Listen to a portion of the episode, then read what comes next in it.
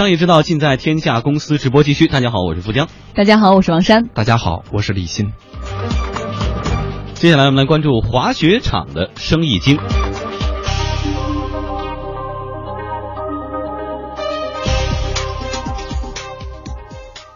这个冬天呢，朋友圈里晒滑雪的人突然多了起来。滑雪就跟跑步一样，被很多人视为一种新的生活方式。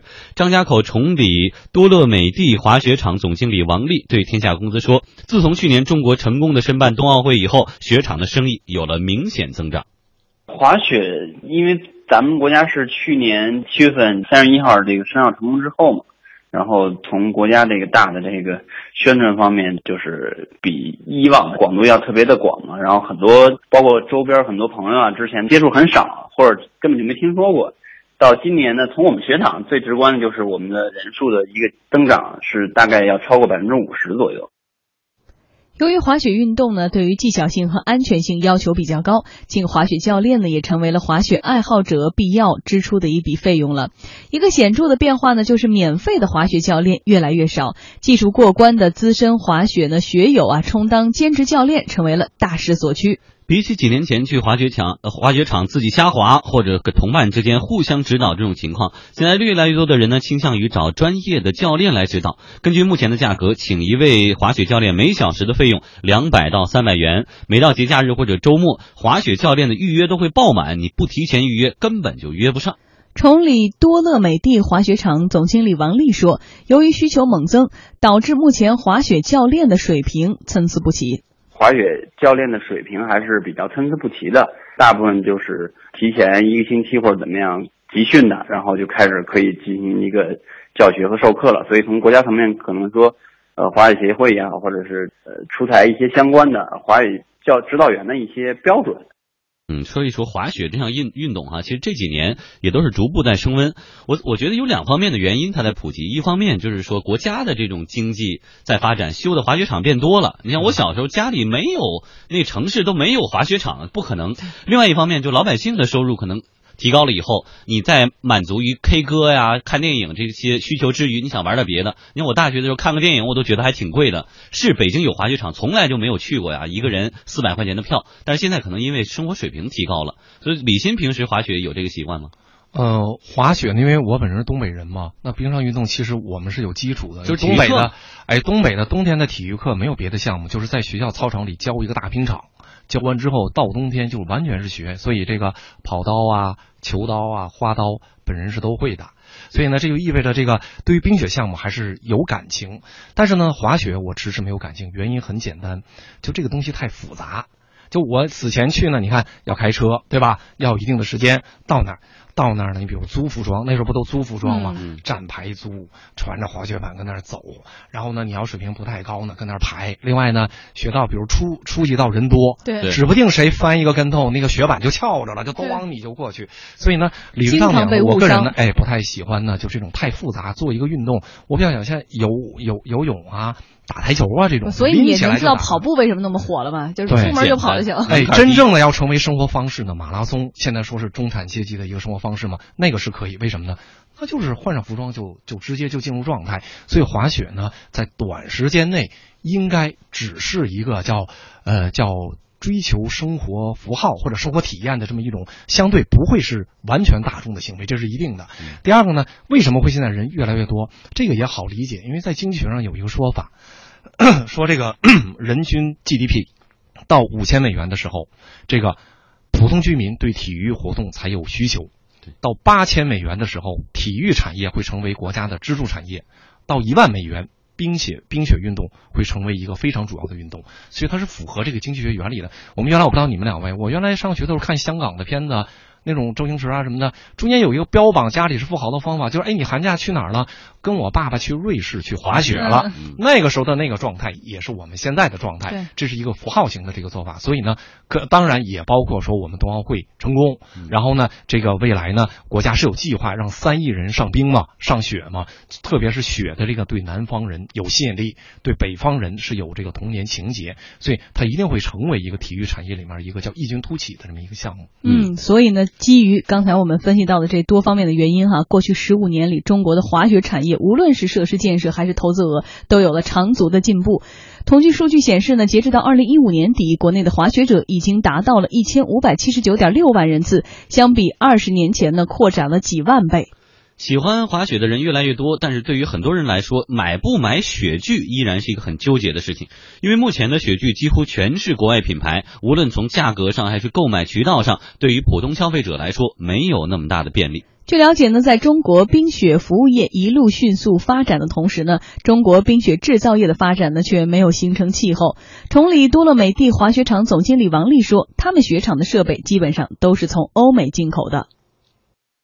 滑雪其实在中国这个发展时间还是比较短的嘛，所以整个滑雪产业链比较薄弱，尤其是雪具啊，就是雪板这些，然后包括一些造雪、压雪的一些设备，包括造雪机、压雪机这些，受制于国内这个雪场的这个数量的限制，它国内没有更多的这些工厂啊来从事这些这个生产，所以目前大部分国内的这些大的雪场，所有的这些呃设备都是从国外进口的啊，一般是欧洲和北美的比较多一些。有评论认为呢，中国的滑雪产业链没有真正形成。与中国相邻的日本是亚洲地区为数不多的可以设计滑雪板的国家。相对于日本本土滑雪装备品牌占到本国市场百分之五十以上的市场格局，中国本土品牌仍然有着很大的市场潜力，需要去挖掘。在一小段广告之后，我们来说一说中国滑雪装备市场有多大。好，我们说说这个滑雪装备这个市场有多大。先来说，直播间里三位就知道这个市场有多大。王山作为一个不会滑雪的人，你应该不会给自己买一套雪服和雪板吧？不会买啊。李欣会吗？啊，我如果要是感兴趣，肯定是会的。因为这个呢，从户外人的这个喜好你就知道，只要是爱好户外运动的人，他的这个品牌代表他在这个户外运动里他的级别。比如用乐飞叶的，跟用始祖鸟的，对，它完全不一样。嗯，所以呢，喜欢这个运动，他希望这个叫。卓尔不群，或者让自己有符号化的这个特征，让行内的人一眼就能看到，这个需求是很强烈。但是我自己觉得，买不买装备跟热不热爱应该还是两码事。儿，我也热爱滑雪，我觉得最重要的一点是使用频次。比如说，我的羽毛球装备是齐的。从包到球到拍到服装到鞋是齐的，因为我起码两个周就会打一次。但滑雪我一个一个一个冬天就去一趟，我就是再爱它的话，我用给自己买的。不是不是，讲究的人要真正我们说以香港电视剧或电影里表现那种，我爸爸带我去瑞士滑雪人，即使一年冬天只滑那一次，我的装备是齐的，这叫一种态度，对于运动的态度和精神。我们要说的滑雪市场的装备有多大，不在于说我们到底是不是买它，在于是所有滑雪的人可能会买，可能会租，但是这里面却没有中国制造的份额，更多都是欧。美，而日本或欧美可能更多都是本土品牌，而在这块不论是制造、设计或研发上，我们都完全没跟上，没有跟上我们现在整个滑雪场的建设速度或者人们的这种热情和爱好啊。一般来说呢，产业的一线人员的视角呢，可能跟这个行业研究或者咱们媒体的视角不一样啊。一线人员的视角是什么？我看到一个很有趣的说法，说现在去崇礼街上本地人开的都是路虎 Q 五。原来不是啊，原来崇礼是贫贫困县嘛，好像现在是这样。为什么？因为他有特别多的当地人，白天上班或者平时上班，周末就穿上专业的服装就做教练。做服务，所以呢，这个本身哎，就代表这个产业它的市场，它的那个利润空间非常大。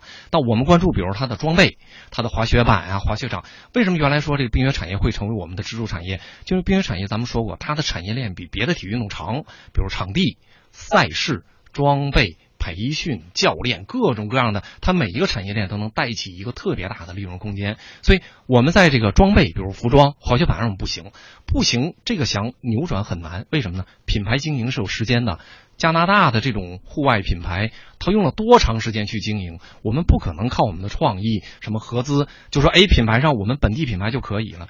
这种爱滑雪的，刚才说了。他一定要标榜他的品牌，他要晒他的品牌，甚至他对自己要有解释。我是始祖鸟级别，始祖鸟在滑雪是不是在户外算是顶级？在滑雪里算是中级，乐飞叶是初级，高级的好像叫博什么，我当时我都没记住。